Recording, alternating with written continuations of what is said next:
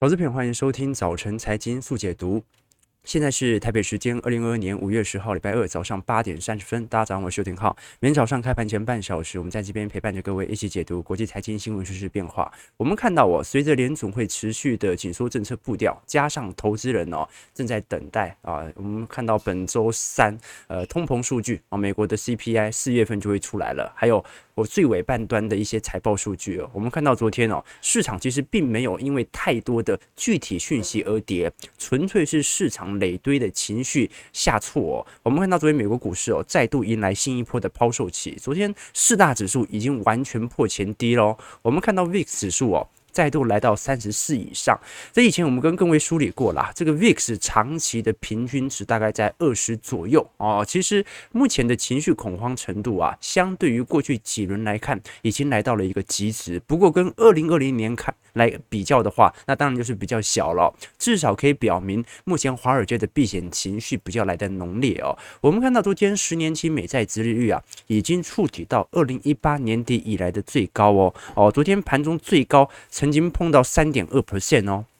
你看这个大宗资产哦。在昨天，呃，即使在美债殖利率的一个大幅，呃，就在美债殖利率大幅走强之下，昨天也受到了非常明显的牵制力道。像昨天哦，由于美元的大幅的升值啊，也对于原油价格有一定程度的牵制力度哦。昨天原油价格跌了有六到八个 percent 哦，那也回吐了近期的涨幅。我们看到昨天五大科技巨头啊，基本上全部重跌，道琼跌了六百五十点，纳指和费半都惨跌超过四个 percent，标普五百指数啊，跌幅三点二趴。我们看到昨天标普啊。再度的，应该讲首度的跌破四千点的关卡啊！本轮牛市以来，啊，这个是二零二一年四月份以来比较明显的突破力道哦。那我们看到美元指数的变化，昨天也碰到一百零三喽哦。所以即使鲍尔呃在过去一段时间啊，逐步的打消大家认为在六月份升息三码的可能性，但市场并不这么认为，而且市场认为。鲍尔所说的话不代表联准会内部的投票意志哦，所以值得大家来多做一些留意和观察。我们看到昨天高盛哦，再度发表了一篇报告啊，高盛在上上礼拜才转多哦。昨天正式转空啊，很有趣哦，说变就变啊。我们看到，其实从三月底哦，当时美国涨势哦，有受到一定资金的吹捧效果啊，尤其啊，当时随着乌俄冲突啊，呈现一个比较僵局的局面之后啊，哦，连续一个多月创高。现在，现在，当时许多看多的投行啊，到过去几天又再度的转空哦。那高盛就是其中一个，其实高盛在过去两年以来一直都是比较中立的啦啊，因为它主要是做多大中。资产嘛，不过我们看到高盛这一次哦，把今年的呃最高目标价哦再度调降到四百呃四千七百点左右哦，也就是说，因为现在的四千七百点哦，已经是几乎是呃标普五百指数在今年的高点了啊，所以如果他把目标价定在四百七呃四千七百点呢，其实就意味着美国股市高盛认为在二零二二年的回报率应该是负值啊，只不过最多就是比当前上涨十四个 percent。那高盛的看法是这样啊，就如果美国避免了经济衰退。该指数有可能达到美国央行的目标啊，就是呃，如果是通膨率能够在今年有稳步下滑的话，那的确的确四千七百点在年底前是有可能达到的。但是最悲观的预估，高盛认为哦，啊，今年标普五百指数啊杀最低可以杀到三千六百点，并且在年底前开始逐步的做反弹。那我们都很清楚嘛，标普现在已经跌破了四千点哦，哦，其实离三千六百点也只剩下四百点的距离哦。那其实高盛哦，呃，除了第一点呢，我们刚才所提到的通膨数据啊，因为过去我们曾经跟各位追踪过，高盛在大宗资产的预估算是蛮准的哦，在过去两年当中，毕竟哦。我们看到，在美国股市第一季财报当中哦，几乎在资产部门大幅度获利最亮丽的，应该就是高盛哦。大部分的投行都是衰退，因为大部分投行所持有的不是股就是债嘛。好，但是高盛哦是压住了非常多的资金在大宗资产身上。而我们知道第一季哦，这个大宗资产的表现是非常亮丽的。但是即使如此靓丽哦，今年的通膨，老实说，这个高盛仍然没有预估到会来得这么高哦。这也取决于乌俄战事，没有人可以预料得到嘛。那现在高盛哦谈到通胀哦，他认为成本的就业指标难以忽视。也就是说，鲍尔虽然说通膨会下滑，但是高盛认为啊，这个通膨的下滑力度会比我们想象中还要慢得非常多。这让大宗资产啊，在今年。年中到下半年呐、仍然有做多的可能性。好，这张图表是 ECI 哦，ECI 讲的是美国的就业成本指数。我们看到在二零二二年呐、就开始高幅度的狂飙哦。那我们看到上一次来到如此高的区间呢，大概是一九九零年代以前哦。哦，大家应该还记得哦，一九八零到一九九零年代啊。我们在这个学术上叫做 The Great Moderation 啊，就讲那个雷根那个年代啊，就是这个苏联呢也也要解体了，然后美国经济啊这欣欣向荣，美国股市从一九八零到两千年走了非常亮丽的牛市啊，那个时候是真的经济好到。非常好啊，但现在来看，经济好像也没有想象中这么好，但是就业成本却不断的上升，这有没有可能使得通膨数据难以下压呢？值得观察。那另外一个是高盛啊，今夜由大数据进行的统计哦，从一九五零年到现在一年的十二个月份当中哦，哦，高盛认为啊，五月份到十月份，也就是美国股市的第三季啊，这美国股市跟台北股市刚好相反哦。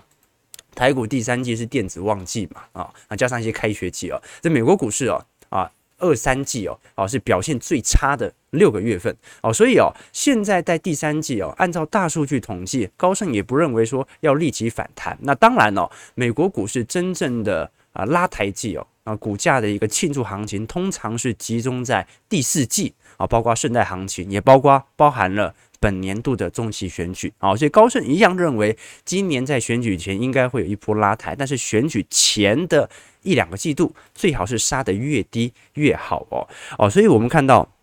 标普五百指数已经创了一年多来的新低哦。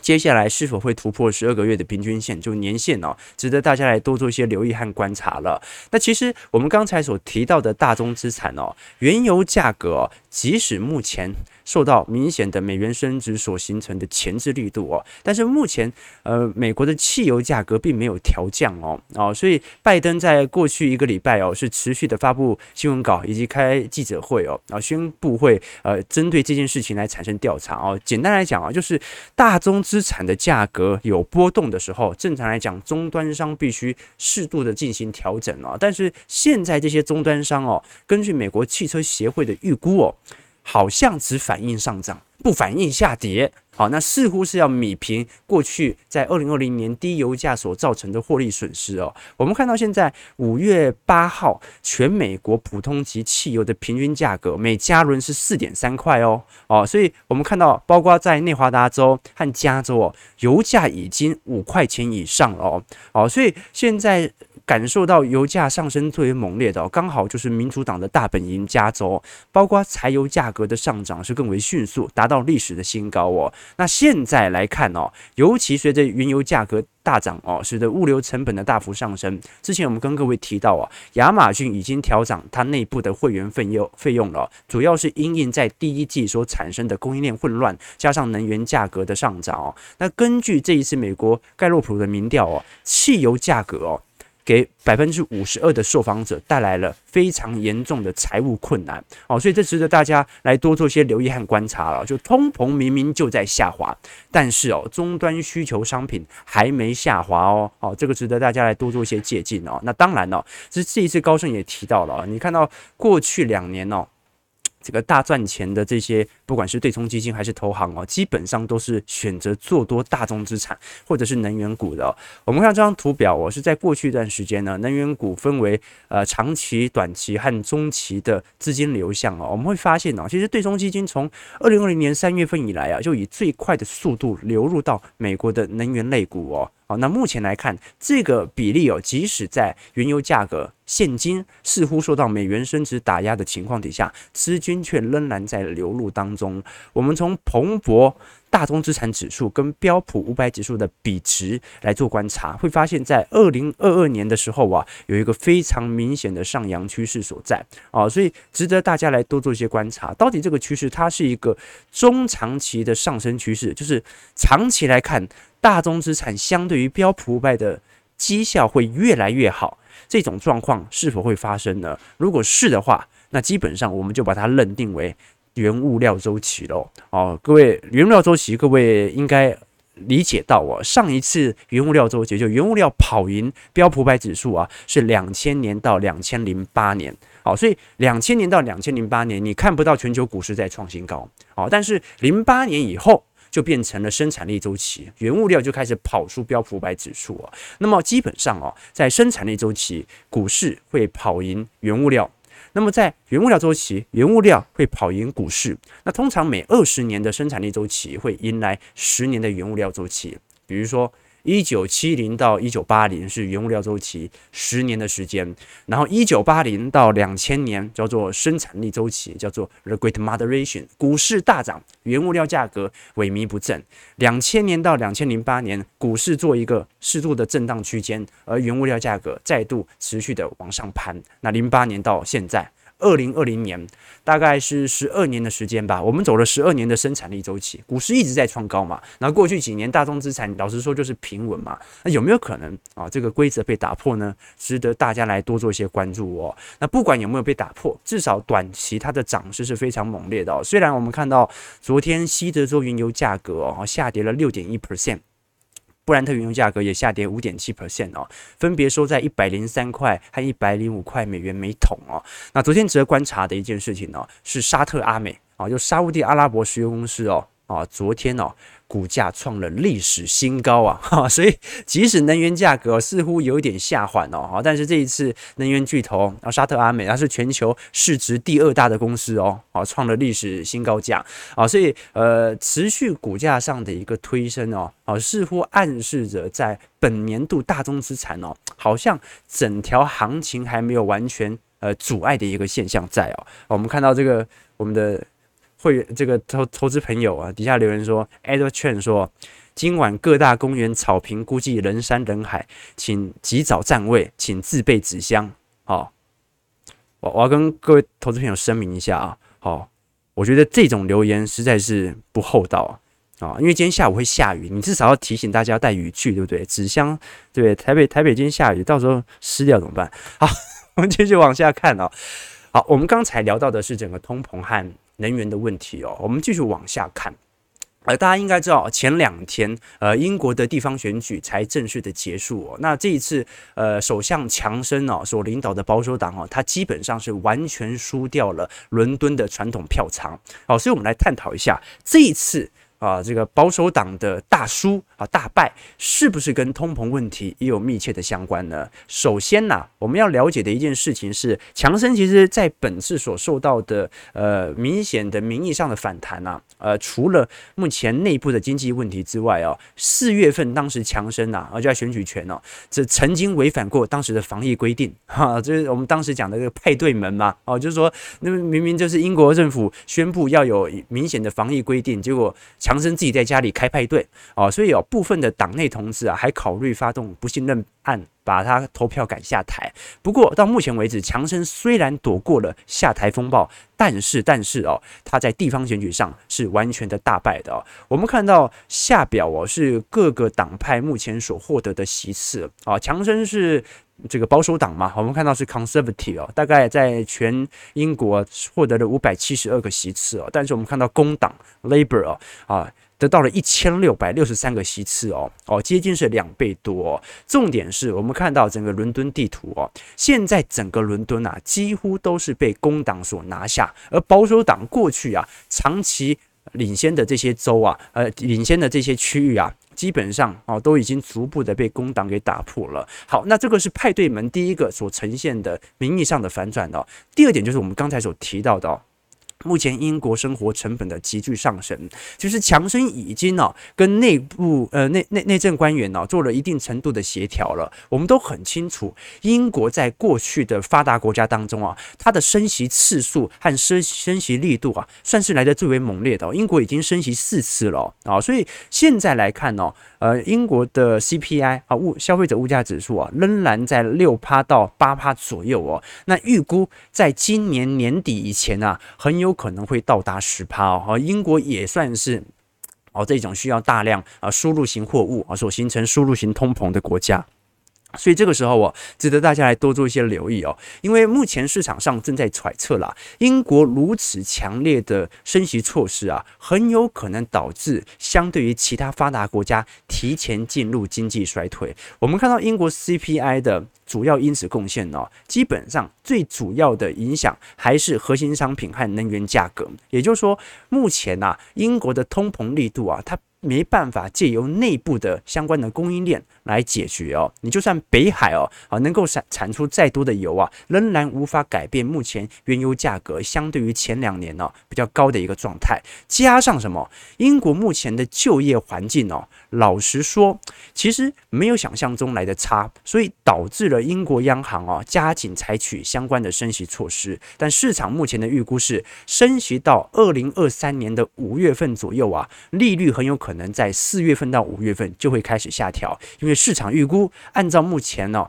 高幅度的紧缩措施，英国在明年的第二季度应该就会产生比较明显的经济衰退。好，这个就是现在呃英国内部所呈现的状况了。那我们还是要理解为什么英国央行啊它的升息力度来得如此之猛哦，啊，因为它的地方选举很早，你不像美国，美国它可以升升呃这个升息升到通膨到十一月份的时候。啊，接近三趴两趴，这个时候压下来嘛，啊，好像政策成功这样子哦。但英国来不及啊，英国来不及，英国我想五月份就已经选举了嘛，哦，所以他一定要赶着升息。所以你会发现哦，各国的政治跟内部的货币政策啊，某种程度它还是有一定的相关力度哦。即使我们总觉得中央银行永远都是独立部门哦，但是啊，你也看到为什么英国升息要这么快？啊，那不顾经济上的衰退的可能性，那升息力度如此之猛，就是为了在选举前能够抑制目前的通膨。只不过啊，目前这一套政策也没有成功啊，所以我们看到全球啊迈入一个升息格局啊。以前我们跟各位投资朋友分享过，那就像去抢银行哦，你抢到了，你要赶快跑。哦，你没抢到，你要跑更快，对不对？你升息哦，经济好了，当然要升息嘛。你经济不好哦，你可能现在也要升得更快。为什么？因为人家升息，你的货币暴贬，你的经济会更惨。哦，所以在这种状态底下，全球啊升息啊，你到现在来看，感觉都是用跑的，是吧？好，我们看一下美国股市昨天四大指数的表现，道琼工业指数下跌六百五十三点一点九九 percent，收在三万两千二百四十五点，破前低；标普指数下跌一百三十二点三点二 percent，收在三千九百九十一点，也是破前低；纳指下跌五百二十一点四点二九 percent，收在一万一千六百二十三点，再度破前低；费半下跌一百五十三点五点一三 percent。线是在两千八百二十九点，好，一样好，这个四大指数昨天的状况差不多哦，好，全部都是破前低，也就是说哦，在不管是过去一年啊，过去一季啊，过去半年啊，过去一个月啊，基本上啊都是惨遭套牢的一个状态。不过，不过哦。当然要看你的周期投资的策略，或者说看你的投资策略为何。有些价值投资者跌了就很开心嘛，有些动能投资者啊一直在等反弹，可以把它的部位做停损嘛。我们看到昨天呢、哦，费半成分股啊杀的这个算是蛮重的哦。你像是 A N D 哦跌了九点四二 percent 哦，辉达跌跌了九点二 percent。高通跌了四点零三 percent，Intel 跌了二点七 percent，应材跌了六 percent，美光跌了三点四 percent 哦。台积电 ADR 昨天重跌四点七三 percent 啊，所以今天台北股市一定开低，那只是说开低会不会走高的问题而已哦。联电昨天也惨跌三点九六 percent 哦。那值得观察的是，昨天科技股五大天王哦，相对跌幅是比费半成分股还要来少得多啦。啊。这个费半啊，不是苹果下跌三点三 percent percent，Meta 跌三点七 percent，呃，阿。法贝跌二点八 percent，亚马逊跌五 percent，微软跌三点六 percent 哦。好，所以就跟我们昨天跟投资朋友提到的，就鲍尔眼里哦，现在只剩下就业数据和经济数据哦。那即使标普五百指数、国债啊，那比特币跌了五成哦，都在下跌啊。但是现在的商品价格、还有消费和销售数据都还在上涨，所以鲍尔就把这一些呃资产价格的下跌完全无视掉。所以他是一口咬定目前的经济是欣欣向荣的，也必须要采取更多的升息措施啊，来防止目前通胀的发酵。所以你就看到了，明明。经济数据看起来很不错啊，但是股市都在跌啊，这种感觉哦。照理来讲，股市要反映经济的形态嘛，啊，所以哦，这个其实美国的经济真实情况，我们昨天也提到啊，没有想象中好的这么多，它只是因为通膨而推高了部分的消费数据哦。所以昨天有很多投资朋友啊啊有私讯我们脸书啊，说啊现在啊这一种为什么？联总会完全不顾资产价格的下跌所造成的流动性风险。关朋友，你要知道，国债一直跌跌跌，跌到一定程度之后啊，你卖不掉啊？为什么？因为国债现在流动性太低了哦，就说一堆人国债下跌，他本来要卖，卖不掉，所以反而国债下跌的速度，今年跌了大概一成、一成五、一成六左右吧，跌不下去了，没人卖哦，没人卖啊，所以现在升息不动摇这件事情呐。有投资朋友就问我们说，是不是代表着现在在联总会的央行体系之外，有更大的利益集团在布局？就他就是要升，他就是要把很多的散户给洗出场哦啊！我觉得啊，这是这也算是一种呃想法，这也算是一种思维，它也是也也是一种逻辑自洽哦。呃，就很多人会说，这个到底美元崩溃论啊，或者说美元的升息，美元的。降息，美元的扩张，美元的紧缩，它不是不是一种美国呃利益资本家的一种阴谋啊？你你你你如果能够逻辑自洽，它都是一种想法，只是说这个逻辑自洽能不能演变成你的投资策略啊？以前我们跟各位介绍过呃一个概念哦，就是我大学学哲学概论的时候啊，那个时候我们那个教授曾经提过一个有趣的话题哦，他那个话题叫做这个方月亮，什么意思呢？就是说，有人提出一个理论，说月亮是方的，啊，然而我们平时看到的月亮都是圆的，为什么会这样呢？他说，因为月亮有灵性，啊，他知道我们在看它，所以在他被看到的瞬间，它就变圆了。当我们一转身，它就变方的了，啊，那基本上有人就会说，这个理论感觉好像有点怪怪的，可是从逻辑上它是自洽的，啊，各位懂我们意思吗？就是说很多事情呢，啊，因为你没办法百分之百。呃呃，请全力去关注它，所以它的逻辑上是自洽的，但是逻辑自洽不代表你就是对的啊，是吧？好，不代表你就是对的，但是。投资朋友说对了一件事情，就是这个世界上大部分的运行规则的确都是由钱来做推动的啊。在这种状态底下，研究钱的秘密，研究钱的走向就特别的重要。那当然了啊，想要研究更多，也欢迎各位啊，可以呃多多了解我们财经号角的会员系统哦。里头当中除了有宏观的专业报告数据，有我的资产部位操作的变化。啊，有一些基础系列的小白课程之外哦，也会有一些专题影片提供给观众朋友作为一些思考。好，连接在底下啊，供投资朋友做一些观察和借鉴啊。其实我们都很清楚，在资本市场当中哦，正确的信息会给投资者带来盈利，错误的信息会给投资者带来亏损哦。但是这跟我们在上。呃，经济学上、物理课上上教科书不太一样啊，就真实世界里的很多信息哦，它不是完全纯粹照科学的方法产生的啊。你像纯粹其中有一种信息哦，大家会很有趣，就是说我们到底要如何去识别这种专业者的意见？大家一定啊了解财经资讯的时候，一定不不只看浩哥的频道，可能各个领域都会参考哦。好，但是某种程度哦，我们要从信息层面去了解这个人他说的目的是什么。我举以前举个例子哦，你像你像浩哥哦，像浩哥现在有两颗假牙，就在那个小小牙套哦。就以牙科来讲的话，其实不是每个人都适合做那个牙套的。那一方面呢，有些人的体质和骨骼不适合种牙啊。呃，一方面呢，有些人可能这个牙齿太硬哦，不适合做这个牙套哦。那其实哦。你会发现哦，你如果去牙医的话，没有人会拒绝你做牙套啊，对吧？哈，那就跟像巴菲特所讲的，你千万不要问理发师说我最近该不该理头发，他一定说好的。好，所以要理解每个人他背后的思想和他的利益哦，包括这些投行他所释放的讯息都有他的目的所在。好，八点五十四分哦，我们马上往下接看一下啊，台北股市的方向和变化。哦，刚才废话太多了是吧？好，我们看一下呃，台股。在昨天遭遇空袭，今天一样哦，卖压会很沉重哦。那昨天各类股其实都是一片绿油油啦，好，所以没什么收涨的股票哦。大盘也回撤到了万六关卡啊。那目前以台指期来看，已经正式跌破万六了哦。昨天中场哦摔了三百五十九点，收在全场最低一万六千零四十八点哦，也下探了一年新低啊。昨天三大法人合计卖超二百六十五亿哦，那外资已经连续两个交易日做提款了。我们看到台币的。走向啊，哦，台币昨天哦再度贬破一年新低了，啊，来到二十九点七块了，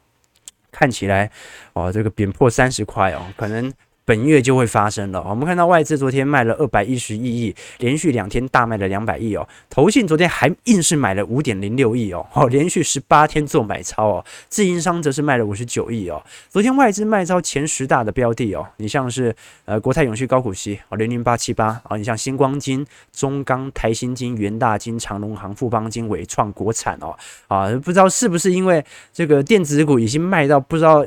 要卖什么了？已经快卖光了，所以外资开始挑过去回补力度比较猛的金融股了。哦，那外资的买超前十名哦，也有一部分的金融股，好像台企银、中信金、群创、合金、元金。啊，那兆丰金和王道银也买了一点点哦。那我们看一下投信，啊，投信一样哦，啊，它整个选股方向啊，一样是以防御型的资产作为建仓啊，包括永丰金、人保、英业达、金像电、开发金、远东新、元大金、第一金、宏基、台泥哦。那有很多人想说，那就跟着。投信买嘛，对不对？然后投信也注重短期的绩效，不用害怕。其实不是这样讲的哦，因为投信哦，它有最低成本持股限制啊，就投信一定要有七成的持股哦，所以呃，当市场的资金啊，散户不断的投钱进来的时候，他没办法，他一定得买啊，他只能买那些绩效看起来未来不会跌的比其他电子股还要来的差的这些股票啊，所以他不是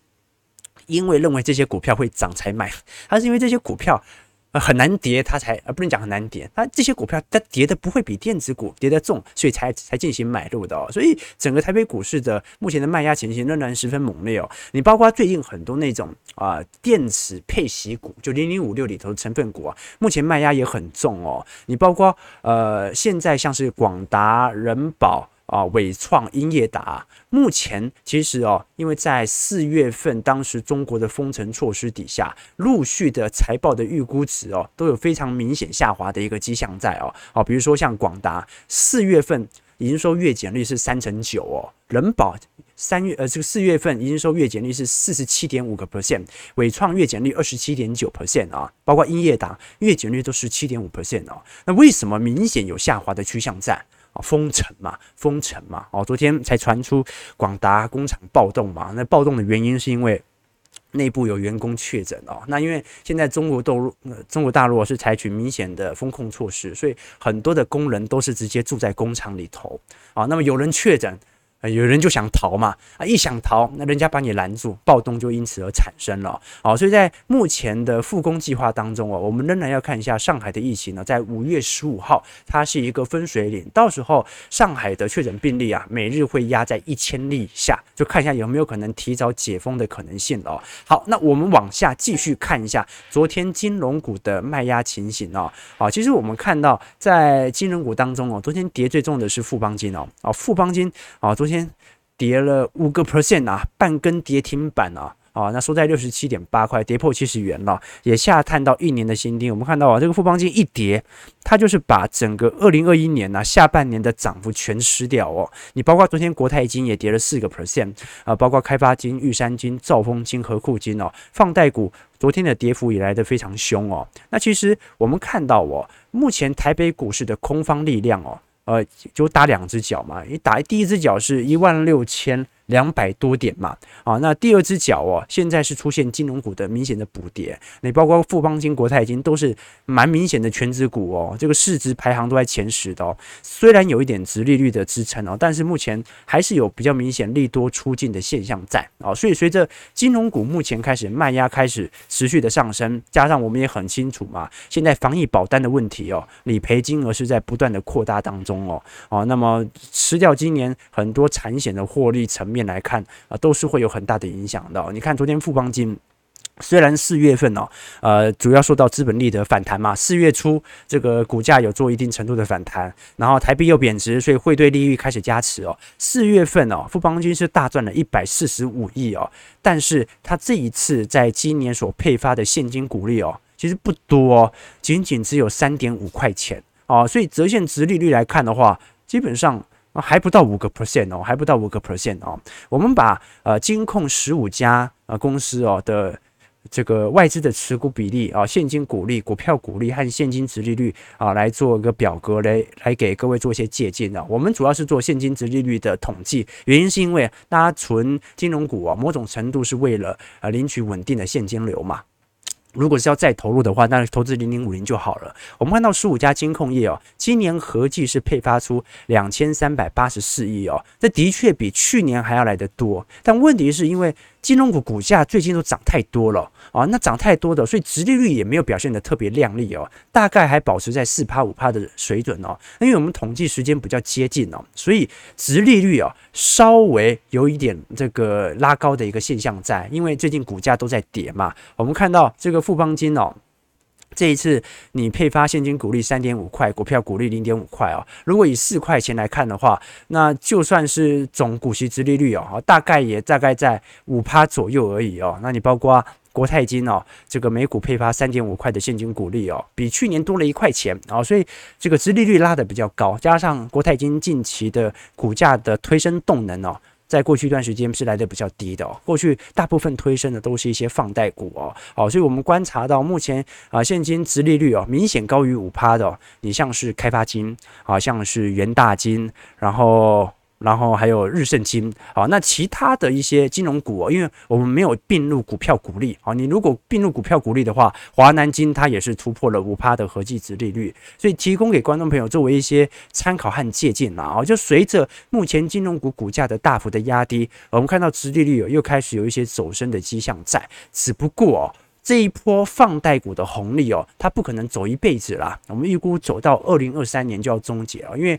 联准会按照目前的升息步调，明年中旬就见顶了啦。哦，就最快就就升到明年中旬，接下来就是要面临经济衰退了，所以一定会停止升息，不一定降息，但一定会停止升息。所以放贷股能够所受惠的利差的扩大，哦，就没有这么明显了。加上哦，现在影响股价变动的。呃，这种放贷利差扩大的利多因子哦，其实并不是特别首要的哦，因为现在目前影响到全球呃景气下行才是主要的呃股价下跌的主基调，提供给观众朋友。好，我们看到台北股市现在下跌两百八十九点，收在一五七五九，跌破万六了啊、成交量能今天呢、稍微有点放大到三千亿，我们就看一下台股，因为下方已经完全没有任何实质的买盘来做支撑了，我们刚才从。